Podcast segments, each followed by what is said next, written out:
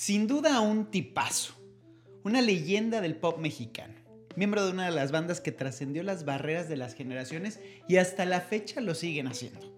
Diego Schoening. Ven y escucha con nosotros su historia, los errores que han marcado su vida y según yo, él ha vivido como mil vidas en una sola vida.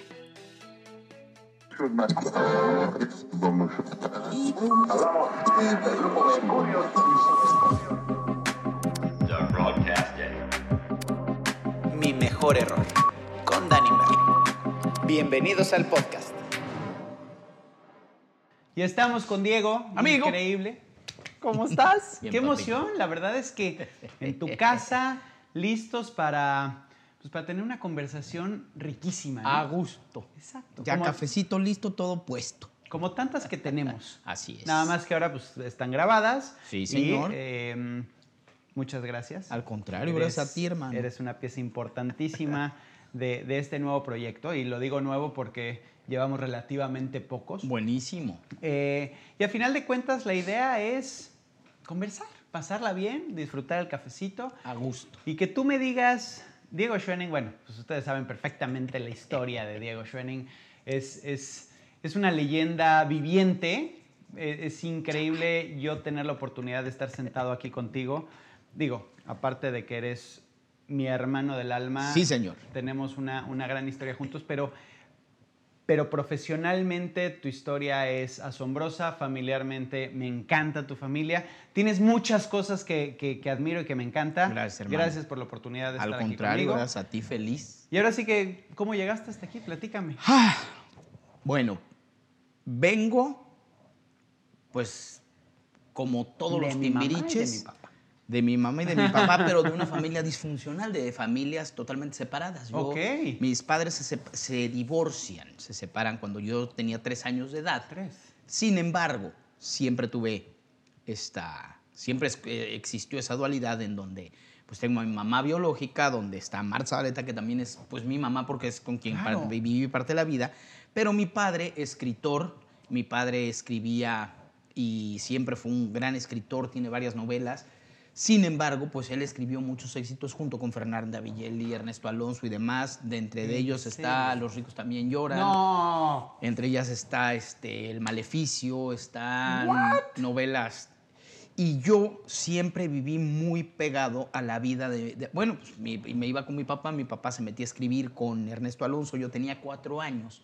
Y Ernesto le decía, tráetelo, yo te lo cuido en lo que tú estás... Entonces nos íbamos al departamento de Ernesto Alonso, yo con cuatro años, y pues... ¿Tú sabes que mi padrino de, de- de actuación es el, el- el señor Ernesto Alonso?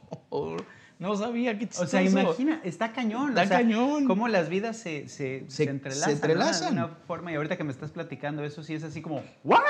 Sí, pues yo viví, yo viví mucho, mucho, sobre todo viví de cerca la actuación, viví de cerca Claro. con mi mamá, con, con, con Marta Zabaleta, este, toda esa gama, ¿no? Toda esa parte de la actuación, pero por el lado de, de mi mamá biológica, Fraterna Pérez Plaja, viví la parte musical.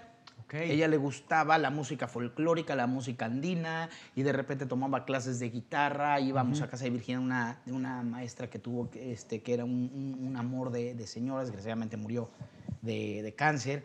Pero pues siempre íbamos y estábamos con los charangos, los bombos, este, las ampollas, el- ¿En la quena y demás. Entonces como, como por ese lado entré a la música. Ajá. Sin embargo, siempre fui 100% rockero. Entonces, pues lógicamente...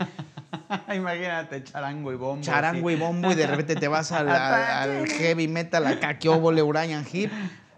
Pero me acuerdo que también como esa edad, a los cuatro años, me lleva, Marta Aleta me lleva, mi mamá me lleva a, tel- en aquel entonces Televicentro todavía. Televicentro. Era Televisa Chapultepec. Y estaba un amigo de ella, Gastón Melo, que estaba haciendo este Plaza Sésamo. Me ve que No. venía yo en los brazos. Que Ella llegó a cuatro Elmo. años. Dijo, por favor, vente. y me jala y me mete a grabar la grabación de Plaza Sésamo. Y yo nada más veía las figuras y todo. Dice mi papá que mi reacción fue Asombro total. porque no lloré, no. Al contrario, fue como, de aquí soy. Claro. Y empecé a moverme como si fuera mi elemento. Ajá, ajá. Y de ahí dice, papá, estamos fregados. este quiere ser, este va a ser Santilbanqui. A los este, cuatro A años. los cuatro años. Aparte Este- te acuerdas perfecto. tengo cier- ciertos recuerdos porque me acuerdo, me acuerdo, siempre he tenido como una memoria fotográfica y Ya me sé. recuerdo, me recuerdo del piso. El piso, que era un piso negro como tipo mármol, pero estaba todo como con filos de oro y las firmas de los artistas de aquel entonces De estaban, estaban, estaban, estaban ahí puestos. No me tocó ver la firma de Carlos Ancira y Silvia Pinal.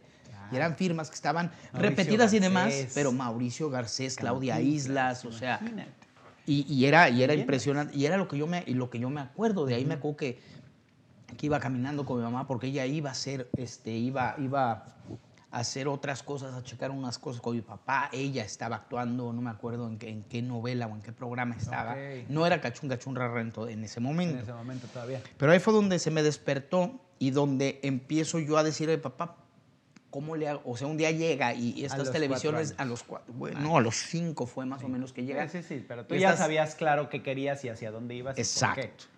Y un día llega yo como a los seis años más o menos y estas teles que tenían de telerrenta desarmada.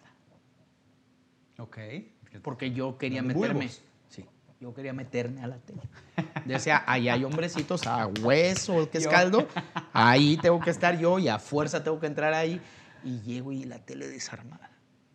Oh, oh. Y mi papá casi le da el infarto porque además pues no eran tus teles, era un aparato carísimo. Mi papá en ese entonces no tenía mucho dinero que digamos, entonces fue así como, ay, me la van a cobrar, escuincle, Sí, me sí, bastará. Pues total, eh, de repente se presenta la oportunidad, todo esto te estoy hablando ya como a los siete años, que dice, "Ma, oye, pues ¿qué hacemos? ¿Sabes qué? Sí, este que- Ahorita me están pidiendo para televisión, me están pidiendo pues, niños, Ujú. déjamelo entreno, voy a empezar a entrenarlo. Tipo, Entonces, a cantar, una cosa así. no, fue en mi prim- de hecho me entrenaron porque Irene Sabido se lo pidió. En ese entonces también, pues de los mejores amigos de mi madre al día de hoy de mi padre era es, es Miguel Sabido. Miguel Sabido le pide a mi mamá, le dice, oye, Irene está haciendo una telenovela donde necesita un hijo para Silvia Derbez. ¡Wow! Y, le dice- y me encanta y le, nos fascina a Diego y creemos que Diego es el tipo perfecto para, para estar con, con- con Silvia. Y resulta que entro dentro de la primera, segunda generación del centro, cuando, cuando funda mi mamá el Centro de Capacitación para Adultos, o sea, el Centro de Capacitación en Televisa. Y resulta que pues, yo estaba como con siete, ocho años, por ahí más o menos, siete años. Y me tocó estar estudiando con Alejandro Camacho, Rebeca Jones, con, este, con Eugenio Derbez, con este Juan Antonio Aspe, Laura Flores, Sí, Erika sí, Buenfil, sí, Humberto Zurita, Cristian Bach. No, O sea, me bueno. tocó estar con, con las grandes en- estrellas de ahorita. Hoy me tocó estar con Juan Ferrara, me tocó estar con Omar Fierro. Omar, con toda esa, con todos ellos estuve en ese, en ese principio de ese centro de capacitación. Entonces, pues de ahí al empezar con las novelas me fui desenvolviendo, se dan cuenta que había un enorme, Siete años. siete años, siete años, se dan cuenta que te- hay un enorme para esto. Yo empecé ya con esa dualidad, entonces yo seguía en la primaria, pero Claro. entonces este, pues, yo tenía que empezar a ir a entrenar, actor. entonces me, me empezaron a, a mandar temarios, entonces era, era muy fuerte porque entonces yo me quedaba todo el día con los, con los, tomando clases con los adultos. Claro. Igual como era, de 8 de la mañana, 8 de la noche, me mandaban los temarios de la escuela y me presentaba ciertos días a, a- a hacer los exámenes claro. que pedía la Secretaría de, de Educación Pública, pero conmigo era un poco más porque decían no puede bajar de cierto nivel. O sea, él no puede sacar menos de 8. Sí, sí, lo importante era la educación Entonces, académica. Académica. Entonces, pues, yo de repente, pues entre que sí, que no, yo siempre tuve problemas de... Con... Bueno, no es que tuviera problemas de conducta. Yo creo que más bien sabías perfectamente bien a lo que ibas y ya tenías tu camino muy clarito. Entonces te ponían en otra cosa, no te interesaba. Me pues, interesaba. Simplemente no era que fueras mala, o sea, mal niño, es que no te interesa eso. Además, y, y pasa hoy en día con mucha siempre gente, ¿no? tuve, siempre tuve también, siempre tuve este, broncas de, de, de ADD, broncas de atención. ¿Cómo? Si eres el más o sea, tienes una memoria que, o sea, como pocas gentes. Ahí te va. Yo no veía. Ah, Yo tenía, yo estaba, yo tenía hipermetropía, tenía miopía y tenía astigmatismo. Como yo me portaba mal, me mandaban hasta atrás del salón. No veías nunca. No veía nada. Entonces me dediqué a, a- a- Hice la habilidad de que si estaba yo platicando, echando relajo con alguien, porque pues no veía, no entendía qué estaba pasando, pero lo escuchaba. Entonces las maestras se volteaban y decían, Diego, ¿qué acabo de decir? Ah, pues que la fecha de 1720 y tantos pasó esto y pasó lo Exacto. otro, que mil... och- Ok.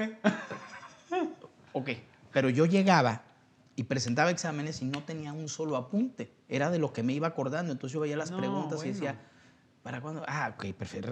Contestaba, entonces no tenía malas calificaciones. Entonces, de repente había maestros que o me amaban o, O me odiaban. odiaban. Entonces sí fue un rollo que dijeron, ¿sabes qué? Pues ok, dale chance, que se vaya. Y por mi lado, me llevaba yo los libros, los temarios, ya tenía todo y yo sí tenía que de repente llegarle y darle O unas... sea, neta, sí, sí le echabas. Sí le echaba, sí, no, yo no Eh. podía bajarle porque si quería estar en donde quería, pues tenía yo que estudiarle. Aunque era, ¿Qué sentías al estar en el, en el foro al lado de, de estas grandes personalidades y tú, mocoso caguengue ahí y de repente verlos actuar, ver, ver esta interacción de, de los grandes? ¿Qué, qué, qué te pasaba por la cabeza? O sea, fíjate que era, era algo, ten- ahorita me estoy acordando de, de una historia muy, muy, muy increíble que fue acompañando a mi mamá. A los, en aquel entonces, los estudios Churubusco también tenían Sí, los claro. estudios América. Los estudios América tenían, le llamaban oruga, que era donde iban a hacer las, las, las ¿cómo se llamaba? Eh, los doblajes para las películas que se hacían. ok. Entonces me llevaba porque me decía, creo que están filmando hoy Lost in Space, la de Perdidos en el Espacio. En México la filmaban. En México filmaban, filmaron muchísimos, muchísimos capítulos. Entonces, Will Robin, Will Robin, yo quería ver a Sí, Will claro, Robin, la- Will Robin, quería ver al robot. Dijo, creo que le están filmando, acompáñame. Ella estaba en ese entonces con Juan Ibáñez, director sasasazo de cine.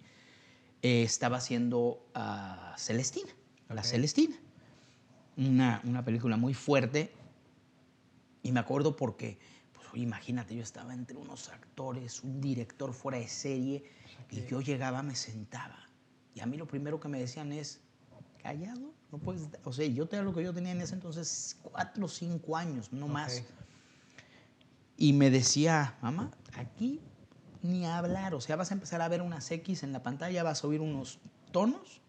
En cuanto acabe el tono y la X, Pues, ah, te callas. callas. Pero Ni nada. nada.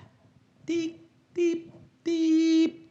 Y en una de esas, los actores, entre que no este, te- se para el director Juan Ibáñez, pero engendrado en pantera.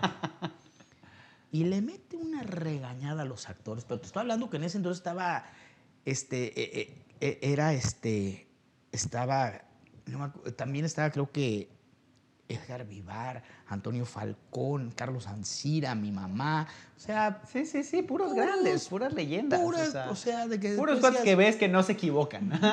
y tú, ups. Y se para y dice, no puedo creer que tengamos a un niño de 5 años que se esté portando mejor que ustedes, Todos voladijos de su repetrin, pachi, pum. Con tu estrellita.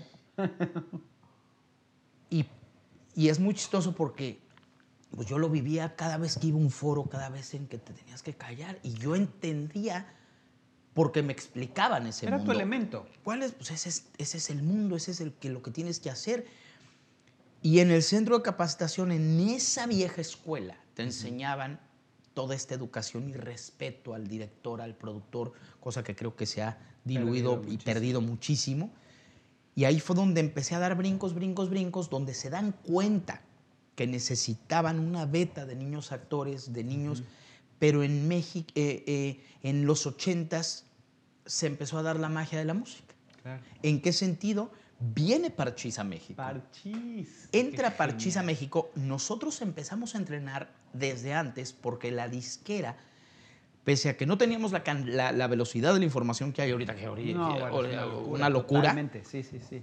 En aquel entonces, la com- una de las compañías disqueras, quien lo traía que en ese entonces creo que fue Musart, decía, es que los vamos a traer, lo vamos a traer. Y ya sabes que entre que Pitazo y Pitazo le logra llegar a oídos de Víctor Hugo Farrell, que era el vicepresidente de, de producción y era uno de los vice- grandes vicepresidentes de Televisa en ese entonces, era el, que se- el encargado de todas las producciones grandes de Televisa Ajá. San Ángel. Y dice, espérate, Vamos. vamos, espérate, espérate. Ah, digamos que el examen de graduación para el Centro de Capacitación de Niños se llamó una obra musical completamente original, tanto escrita como, como de música, como de, como de guion, que se llamó La Maravilla de Crecer, donde La habíamos maravilla de crecer. habíamos, que éramos 45, 50 niños más o menos que estudiábamos en el Centro de Capacitación de Televisa ¡Wow! para niños. Era, era un entrenamiento totalmente old school, Totalmente. totalmente Pues old era lo school. que se sabía, ¿no? Nos enseñaron a actuar, o sea, no nos daban, por así decirte, lo que sí me dieron a mí con los adultos, pues que era técnica Stanislavski, Strasberg, este, Claro. totalmente que, que al de chavito yo decía, ¿eh? Sí, pero ¿qué, ¿Ah? qué- qué- qué- ¿y qué? ¿Y. ¿Quién es ese? ¿Y ¿Quién es ese? ¿Y qué hace? ¿Y, y, sí habla o no habla? Decía yo, ¿qué es esto? Sin embargo, cuando viene ya todo este proceso en el centro de capacitación, donde mi mamá invita a Pedro Damián como uno de los maestros y directores del centro de capacitación para niños, pero nos daban realmente análisis de texto, nos daban este, nos daban análisis de texto, nos daban este teatro, nos daban baile, nos daban jazz, nos daban ballet, nos daban este Sí, sí, sí, Un total. entrenamiento o sea, total, nos una, una preparación completa. completa, nos Lo que hoy podría ser un Disney. lo que hoy podría ser un... O sea, nos enseñaban a conducir, nos enseñaban a producir, nos enseñaban a dirigir, nos Es enseñaron que a eres un escribir. artista total. Y fue algo que, que- que, pues, realmente yo tuve desde, desde la cuna. Ahí es donde se dan cuenta que viene este, este, pues es que fue, fue como, fue algo muy extraño porque no era por una competencia, o sea, para la empresa era un negocio cual, lo cual era una competencia, lo cual a nosotros no nos enseñaron a que fuera una competencia, Claro, sino hacerlo era- mejor nosotros Claro, era parte de tu trabajo y así lo, lo, lo mantuviste. Por supuesto. Exactamente. Y dentro de ir creciendo en ese mundo, cuando, cuando llega Parchís, ya estábamos nosotros, llevamos ya dos años de entrenamiento y vienen las grabaciones de los primeros discos. Viene pues esta gran... ¿Y ¿Te acuerdas cómo se grababa?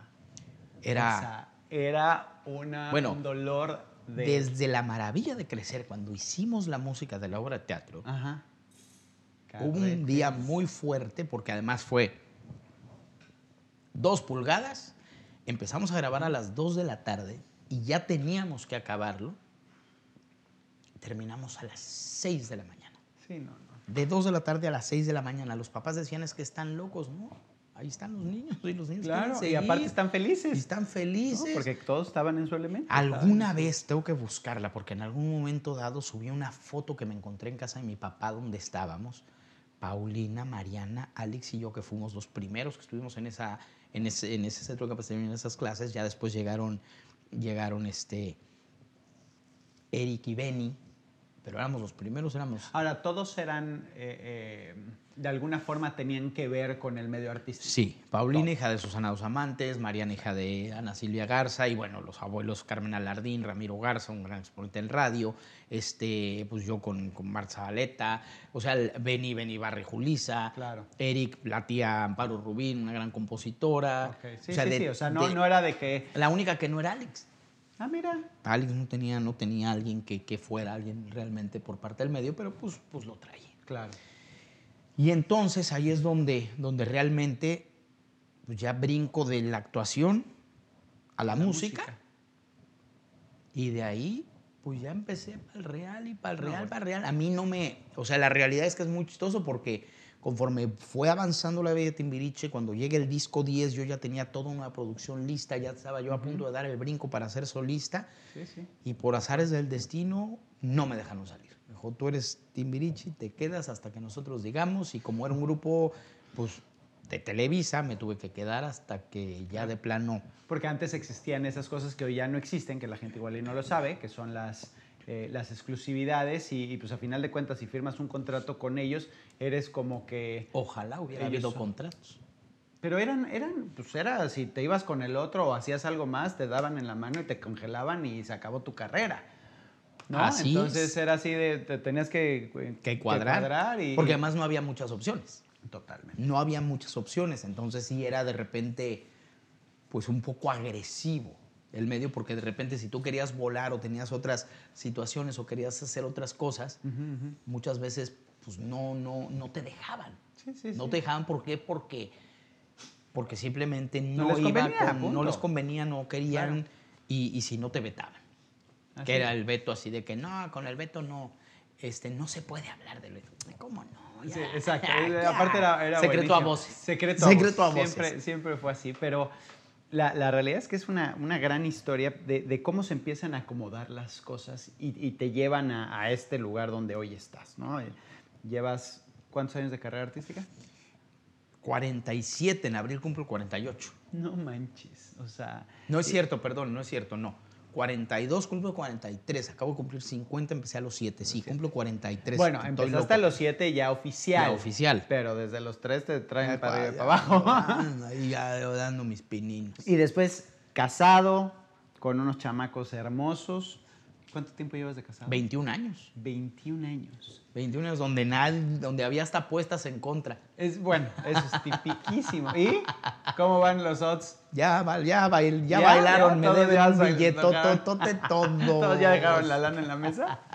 Oye, y dime una cosa. A ver, viviendo lo que has vivido, sabiendo, digo, historias, nos podemos quedar aquí. ¿Vas a sacar Horas. un libro o no? Igual. Deberías En eso, de. en eso, en eso, en eso estoy. Te voy a decir que, o sea, tienes una gran historia, aparte es una, una historia súper inspiracional, en el aspecto de que te- sabías lo que querías, sabías tu elemento, sabías hacia dónde ibas desde los tres años. Quiero empezar a dar clases. Eso está buenísimo. Quiero empezar a dar clases y sobre todo ser coach, coach vocal. ¿Me enseñas, por favor? Claro. guitarra? Quiero empezar a dar clases. Me gustaría ser coach vocal, ser maestro de canto. Qué bien. Tengo, tengo muchas ganas. Digo, y sobre tú- todo también dentro de la parte de actuación, creo que ahorita hay mucho más técnicas. Igual y creo que ya está en actuación, estoy un poco atrasado. Pero me gustaría tener gente, pero sí me gustaría enseñar a la gente a interpretar. Pero no solamente interpretar. Para eh, escenario. pare- sino, Sino para interpretar en un centro, eh, o sea, dentro de un estudio de grabación, interpretar en un... Claro. A doctores. ¿Cómo interpretas en un congreso? ¿Cómo, cómo podrías Mira, darle eso un... está buenísimo. Entonces, como que sí también es una parte muy importante. Creo que me he dado cuenta que este medio, esta carrera, algo que, que me enseñó, fue a tener un poco e- esa seguridad Claro. en donde, donde, pues donde llegas este, hola, ¿cómo estás? Muy Claro. bien, ah, qué buena. Entonces, A mucha gente que de la pena. repente, a quitarte la pena. Entonces, creo Es que, no eso es súper importante. Pero te voy a decir otra cosa, porque como artista eres muy extrovertido, pero también eres muy introvertido. Sí. También eres una persona sumamente sensible, muy interna, eh, muy... eh, sí eres, eh, eres muy pachanguero y muy de cuates, pero también eres una persona sumamente, vamos a poner la palabra que está de moda ahorita, que es vulnerable, ¿no? Que, Sí, que claro. eres- que, que- y, y no permites enseñar esos sentimientos. ¿Por qué? Porque estás acostumbrado a salir a un escenario, poner una linda cara y, Y bajarte vámonos. de él y, y- posiblemente fue el peor día de tu vida, ¿no? Sí. O sea, y, han pasado muchas cosas. No- nos, nos tocó el- el- la, la muerte de tu papá. La muerte de mi papá. Cuando estabas en plena gira. Puta, vivir eso de esa forma. Y pasó algo increíble en ese, en ese viaje. Fue muy, fue muy, muy, nunca me había pasado, pero estando en el eh, pues, 31 de diciembre, Sí, sí. mi papá ya en el hospital, cuando ya de plano este bus, mi esposa estaba en el, en el recibía la llamada, "O no me voy o no me voy, hasta que de plano de repente le, le, le dice, ¿sabes qué? Que está, a- Ya. pide y dos. pide y pide que esté aquí, por favor, mañana en el primer vuelo. Total, me consigue el vuelo, llego, y a mí ya había algo que ya no me, ya, ya no me, ya no me latía. Yo sabía que algo ya no estaba bien, que ya algo ya no... Entonces, cuando venía yo de regreso, entre la desvelada, este, la todos los sentimientos, todo, pues venía yo entre, tristeza. entre que no sabía qué. La incertidumbre. Entonces, cuando bajo del avión, porque lo que ya me urgía era bajarme del avión, ya lo que quería yo era estar en el hospital, Ajá. pues estás con tus, con, con tus lentes y todo, y, y- y de repente empezaba yo a llorar y a Oh, llorar y a llorar. Y una chava de repente al lado así de... Y me empezaba y me decía, tranquilo, tra- de la nada, de la nada. Sabía y me, me, me me, contacta por Facebook. Me dice, yo estuve ahí, yo fui la que te, la que te confortó No, un poquito y, y me imaginé, no me imaginé que estaba pasando Eso. este desenlace, pero me imaginé que algo, que estaba, que algo traías porque además te viste muy, totalmente como que, Abierto. que me valió, como que pues, hoy es mi pa, es mi vi, ra. Y me, me fui, me solté, pero me llamó mucho la atención que que también hay veces que la vulnerabilidad no es mala. al contrario. Es muy buena porque también te hace ser esa parte que he tratado de rescatar mucho, que es el, el abajo del escenario eres un ser humano. Totalmente. Y arriba del escenario puede ser la estrella que tú quieras, puede ser el más grande, pero abajo tienes esa parte de, de- de Claro. que tienes que ser humano, ¿no? Que tienes, Totalmente. Que, que tienes que dejar de repente sacos, máscaras, este... Que, que lo tienes que tener por Mitos. seguridad o, Claro. por, o por producto de marketing, por ponerlo de cierta forma, pero la, la- la realidad es que no es fácil. No. Y, y- y con toda esta historia, ¿no? Y, y que has vivido, yo creo que miles de vidas en una sola vida, Sí. se podría decir. Sí. Eh, la realidad es que los errores son, son parte esencial del crecimiento. Total. Y, y en este podcast, la idea principal es eso. ¿Cuál, cuál, y, y puede ser uno, pueden ser miles, porque ¿cuál es tu mejor error? O sea, cuando, cuando ves las cosas hacia atrás te das cuenta de que estás aquí por algo, ¿no? Y si no te hubiera pasado la oportunidad de tomar clases de actuación en ese lugar o tomar clases de guitarra en este lugar o el, es que esta chava se haya acercado y te haya dado eso, te, te- te va llevando y hoy te crea tu vida. Entonces, ¿cuál, cuál consideras tú que podría ser un mejor error? Yo Digo, no está uno- fácil, pero... uno de los mejores errores, yo creo que ha sido, ha sido la necedad. Uno de los mejores errores, la terquedad, la necedad. Sin embargo, en, eso, en ese peor error, llegó un momento, y te estoy hablando ya hace un rato, en 98, terminando de, pues, terminando de haber producido mi, mis- mi- mi último disco como solista, que fue donde tomé la decisión y dije, la música y yo ya no somos uno mismo. Wow, wow. Wow, no. Y ese es uno de mis mejores errores porque me, di- me, me abrió la puerta, que además, que bendito sea Dios, en ese, en ese mejor error también estaba junto a mí Bubus, que fue la que me abrió los ojos a decirme, No es lo peor. no es lo peor que puede estar pasando, pero además me enseñó a darme cuenta, y ella fue la que se dio cuenta de algo muy importante, me dijo, la gente no, no es que no le gustes de solista o no le gusta cómo cantas, no, es que eres el timbiriche mayor. Claro. Y que tú te trates de quitar esa cruz, ese, ese, ese, ese techo, apellido. ese apellido, Claro. los ofende. Claro, no les gusta. Y dije yo, wow, claro. Soy timbiriche mayor, voy a ser timbiriche para el resto de mi vida y seguiré siendo timbiriche. Claro. Entonces fue en el momento en que se volvió mi mejor error, porque Claro. me di cuenta que. ¿Para qué voy nadando en contra de la corriente si tengo muchas otras, me enseñó a tener muchas otras facetas, Totalmente. me enseñó a debatirme, esa necedad me enseñó a ser una gente, yo pensé que era muy miedoso. Eres una persona súper Y determinada. cuando me di cuenta que, que hijo de la fregada,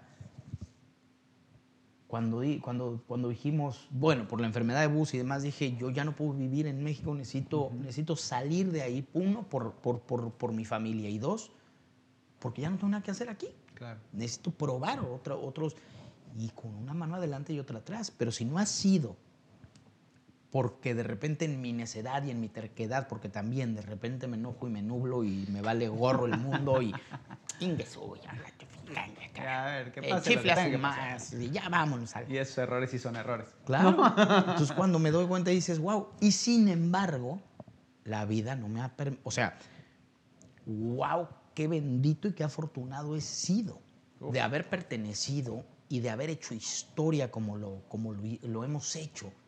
Totalmente. El darme y voltear para atrás y decir, es que no, nunca me había dado cuenta lo que había sido y lo que habíamos logrado y lo que ha, lo que ha ido pasando. Es que eso está cabrón. Dices, Como Ay, quieres güey. quitarte las cosas que son parte de tu esencia y Claro. lo que te trajo hasta aquí. o así sea, es. Y, y la gente así lo recuerda y así lo valora y, y- y les Así cambiaste la vida a miles de personas. O sea, yo puedo decir que, que soy artista gracias a ustedes. Sí. O sea, yo, yo me acuerdo perfectamente ensayando y haciendo los pasos que ustedes me habían puesto en los escenarios, ¿me entiendes? Así Sí. de, Entonces, y lo han hecho para miles y miles de, de- de personas, para toda una generación, lo cual... ¿Sabes qué? Me llamó muchísimo la atención, sobre todo, y donde, wow, empezamos a, a desvelar todo esto, cuando, nos, cuando llegamos a vivir a Los Ángeles, que de repente me dicen, oye, vamos a tener un evento, ayúdame a conducirlo, y me voy a conducir ese evento en Plaza México. Y llegamos a, a- a- a Plaza México, ahí en California, allá en, en- en Anaheim, o por ahí cerca está. Y de repente me agarra una señora y me dice, mi hijo, déjame darte un abrazo. Y me, empie- me abraza la señora y empieza a llorar y a llorar. Y yo le decía, señora, no me haga esto. Porque, ¿Por qué voy a llorar yo más? Yo soy más chillón te que usted. Le voy a ganar. Y me suelta. La señora me dice, escucharte a ti es acordarme de mi hija que no veo hace veintipico de años. Güey.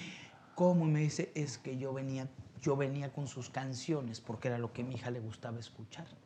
Entonces ustedes son la película de cuando llegué hace veintipico de años que no he podido regresar a los Estados Unidos y sigo sin... Mira, No, bueno, te, te- te- Bubus y yo así, pero por supuesto. amares de que decíamos, Qué historias, ¿verdad? y empiezas a caer en cuenta, no, no mira, ha sido el primer reencuentro que dices, wow, fue impresionante. Impactante. El segundo pues, ya fue así como de, no, ya, demasiada coincidencia. Ya este tercero ha sido así como de, ¿qué, qué es esto? Porque además este tercero ya no era que viniera toda nuestra generación o toda tu generación. No. No.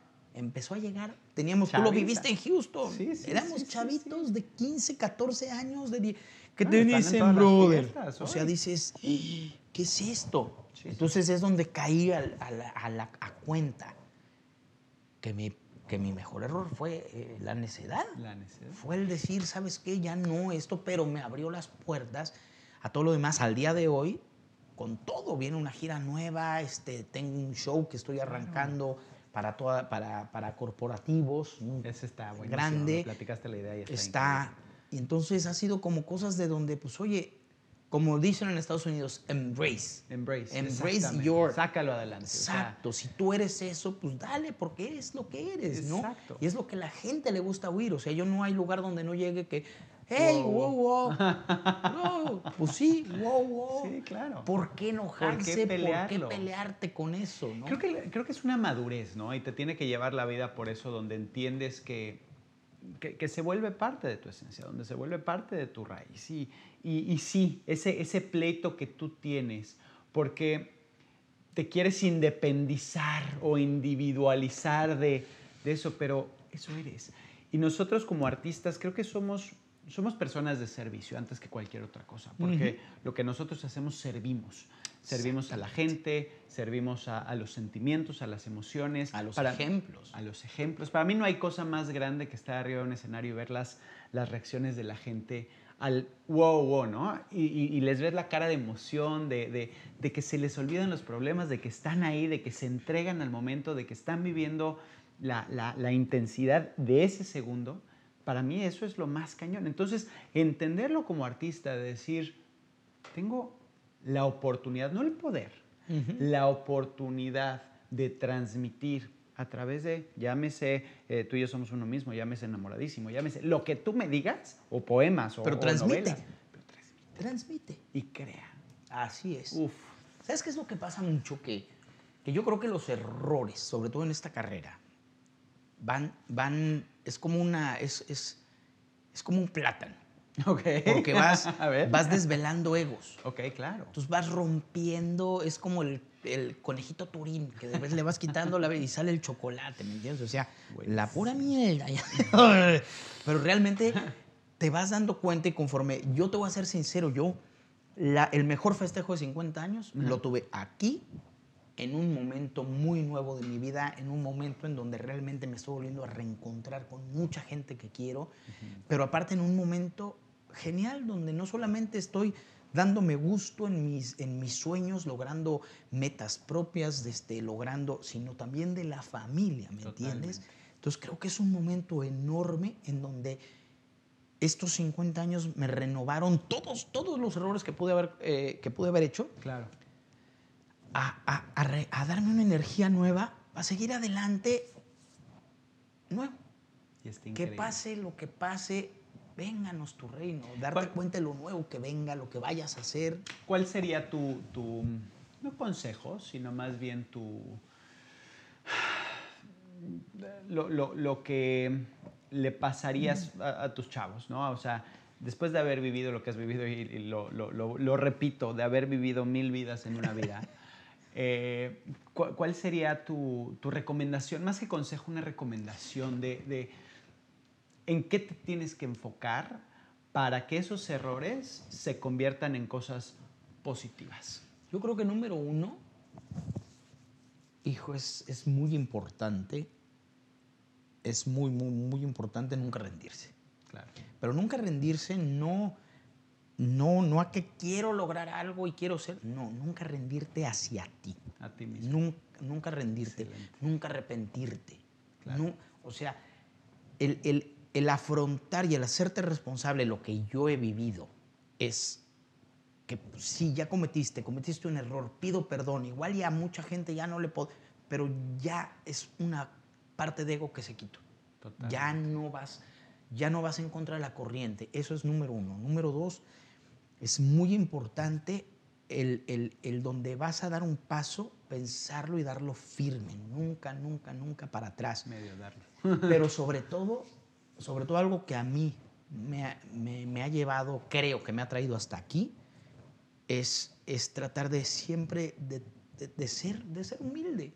No quiere decir que no tengas exigencias, no quiere decir No. que no, no, pero no y que no te guste lo bueno y que no, No. te, o sea, y que no disfrutes de las Ah, no, oye, llevo trabajando cuarenta y pico de años como porque, oye, voy a volar y tengo un vuelo de ocho horas, espérame, vuelo en business, bro. Claro, hazle como quieras. hazle como quieras, Eso no business. tiene que ver con la humildad. Exactamente. Sí, pero la No. gente no, no lo razona de la Eso no misma quiere decir que, ¿no? que no vas a llegar al lugar, ay, te ven, oye, una foto hasta dos. Claro. ¿Cómo? Claro, pues está O si estás cansado también o traes dolor de cabeza también, se vale decir, Claro. no. Sí, No, o, sea, o sea, hay, hay muchas eh, cosas que de repente es el... Pero eso no quita que de corazón seas una persona humilde. Una, y, humilde, ojo, no quiere decir humilde, no quiere irte de que, de que tengas que, que dar todo y quedarte... No, no, ser como eres, un ser humano. Tratar de ser un buen ser humano. Eso, eso se lo digo mucho a mis hijos. Hay que ser cada día mejor ser Es un humano. gran ser humano. No Eres mentirte, humano. no mentirte a ti mismo, no mentirle a los otros. Ya, de entrada, te estás mintiendo, le estás mintiendo a los de Ah, allá. los de allá, Y, y- y romper esa, esa, esa cantidad de egos, esa cantidad de cosas y realmente hacer lo que te gusta hacer. Me encanta. Yo creo que eso es lo, que, lo único que trato de, de transmitirles, ¿no? El que no, no, ¿quieres dedicarte a esto? Dale. Hazlo. ¿Quieres dedicarte a otra cosa? Te apoyo, claro. dale. Oye, pa, que quiero negocios. Uy, No sé nada, pero a ver. ¿cómo Pero te ayudo. Te ayudo. Y tú tocando la guitarra. ta, ta, ta, ta. Te ayudo. Tú tranquilo, yo te ayudo, ¿no? Yo O creo sea, que eso es lo más importante, ¿no? Siempre tener un hombro que, que, que te lleve por el... No, no que te guíe, en el- más bien, no que te lleve por el camino, sino que te apoye durante tu camino. Entonces, Exactamente. La verdad es que para mí eres, eres un ejemplo a seguir, como lo, lo comenté. eh, tienes una familia hermosa. Estamos empatados porque Sí. a final de cuentas nuestros hijos son amigos. Sí. Este, a pesar de lo que tú has vivido y que tienes varios años más que yo, no, No voy a decir cuántos, pero eh, me siento muy afín a ti, me siento muy, muy halagado y, y muy honrado de, de- de contar con una amistad como la tuya. Igual, amigo. Y la verdad es que qué, qué rico. Y nos podemos echar Horas. siete horas más. Lo ¿Me que sí, pasó? por favor, haz el libro. Me- sí, ese, ese yo creo que sí. o que- documental o algo, güey, please. Tú no sabes las cosas que me... Tuve una cena con un gran amigo de toda la vida, trabajó muchos años con nosotros de chavitos de Televisa y empezaba yo a acordarme de unas cosas que me decía, es que, ¿cómo puede ser que te acuerdes de eso? Claro. Le dije, no, güey, grábale porque hay que hacer el libro. Exacto, pero totalmente, ¿eh? Y fíjate que me pasó algo muy, muy chistoso ahorita con, con esta nueva gira que vamos a arrancar con Parchís, con Fandango, Está con, increíble, claro que te voy a ir a ver. con Chamos y me- pues me dice Alexa, que estuvo con nosotros en Timbiriche, pero el tiempo que, yo, que ella pasó, pues la verdad, me dice es que nunca puse atención. Llegué a un pastel ya armado y lo mismo entiendo que le pasó a los demás y Y pues, cada la quien. vida. Y me dice, es que de verdad ahorita necesito, porque le dije, necesito que te pongas las pilas, necesito que escuches bien la canción, necesito que tengas bien perfecta tu voz porque te voy a hacer muchos cambios. Ajá, ajá, te voy ajá. a montar muchas cosas, te voy a... Y me dijo, bueno, por aquí, por aquí lo tengo, porque la verdad... Va a poner el mensaje pues, la- exactamente como fue. cómo fue, porque la verdad lo que... de- hasta yo me quedé así, dije, ay, órale, ahora sí me inspiraste, ahora sí me inspiré. Pero es que la, la verdad es que, digo, aparte de que vas a ser y has sido un estupendo maestro, ahorita ya retomándolo hacia el lado de, de, mm, eh, eh, profesional, ¿no? Porque has sido un maestro de vida para mucha gente, pero ahorita ya, ya diciendo, voy a ser maestro y voy a lograr esto, tienes, tienes todas las de la ley, o sea... Pues mira, lo que, lo que le decía mucho, lo que le puse, ¿no? Lo que, porque me decía Alex, es que de verdad no sabes, necesito que me des este todo, que me des este, pues, pues, todos los consejos y que estés porque de verdad no sabes, es que hasta ahorita me di cuenta y necesito aprender. Le dije, espérate. O sea, al día de hoy le dije, ¿sabes cuál es mi gran éxito? Pues uno, mi familia. Total. Dos, el gran papá que me he vuelto. El gran ser humano que creo al día de hoy. Este, he sido el gran esposo que me, que me, en que me he convertido y creo trato de ser mejor ser humano. Aprendí esto, esto fue lo que más me llamó la atención, que dije, mira, aprendí que nadie me ha regalado nada y que todo ha sido por la pasión que tengo por la vida, así de sencillo. Por la pasión que tengo de hacer lo que, lo que tengo que hacer, creo que pues, pues ha sido una gran filosofía que también se la he pasado a mis hijos. Claro. ¿no? Pues yo creo que eso es muy padre. Yo creo que el que de repente la gente te diga, oye, ¿qué consejo me puedes dar? Y decirle, ¿cuál quieres? Claro, sí, ¿Cuál sí, quieres? porque ahí sí tienes de, ¿De todo. qué quieres? no manches. ¿De qué quieres? Pero el chiste es, es que de repente tengas ese tipo de conexiones. El, a mí, por ejemplo, esta gira me llama mucho la atención, mucho la atención porque Es un reto más. pues es un reto más y está padre el que de repente, después de 40, imagínate, vemos a Frank, un gran amigo, Ajá, un gran ajá, amigo, ajá, nos, pero imagínate, o sea, de dejarnos de ver 20, 20 y pico de años, nos, nos hablamos, yo de vacaciones en, en- en Barcelona, en la boda de mi sobrina, aquí estoy, me dijo, joder, tío, voy. tenemos que vernos, joder. Y nos vamos, bueno, Bubus, Fernanda y yo nos hemos tomado unos vinillos. Unos para que vinos, no. unos carajillos. Que Nos hemos tomado unos vinillos, unos carajillos, hemos comido una fideuá. Joder, que nos ha ido de, de película. De puta madre. De puta madre. Y la verdad, o sea, darte cuenta que, que sigue habiendo esa pasión Claro. que hace 40 años. Ellos cumplieron 40 años con el grupo. Yo cumplí 37. Sí, sí, sí, sí, sí. Ellos ya llevaban un tiempo aquí, que, en donde, pues de cierta manera, lo vieron en el documental. Cuando pasa esto, ya no hay para dónde y dices, oye, después de 40 años, poder ayudarle a esa persona a que vuelva a abrazar su pasión. Su pasión. Qué bonito. No, el bueno, poder traer, que vengan los chamos, que venga Renex Menudo, que venga, que venga este Fandango, que vengamos nosotros como Timbiriche, Flans. Yo creo que Sí, sí, sí. hay, hay una carga muy emocional que creo que va a ser, que va a ser diferente Es, es porque una es, nueva oportunidad de una vida gran de ponerte experiencia, en el ¿no? escenario, aparte de ponerte en un escenario con grandes. sí, Y en, en tu caso en específico, y sí me atrevo a decirlo de esta forma, eh, no tengo el gusto de conocer a los demás, pero, pero te la, te- si en alguien van a poderse apoyar, es en ti, que tienes todas las de la ley, que tienes toda la experiencia del mundo y que eres un estupendo artista y un estupendo ser humano. gracias amigo. Muchas gracias a, A ti. ti, mi Y ahora rey. sí que nos vemos en la siguiente, porque Piensa en su no mejor se va error. a acabar. Ah, Esto no, se va a acabar. ah, no. Esto- Piensa en su mejor error. No, y tenemos que hacer tu libro. A hueso pescado, mijo. y rasurarle un welcome. Exacto, estaría poca madre.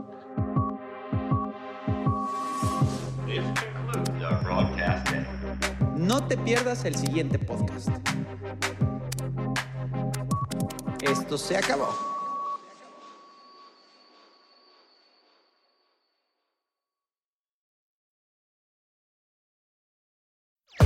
Por muchísimos años el reggaetón, el dembow, la salsa y el merengue han dominado la escena musical y siguen haciendo bailar a millones de personas por todo el planeta. Estos son géneros de origen afro-latino y aunque somos más de 150 millones alrededor del mundo, nuestra comunidad es de las más empobrecidas en América Latina. Negra como yo es un podcast donde conectamos con nuestra identidad. Hablamos de antirracismo, sanación y body positive. Negra como yo, disponible todas las semanas en cualquier plataforma de podcast.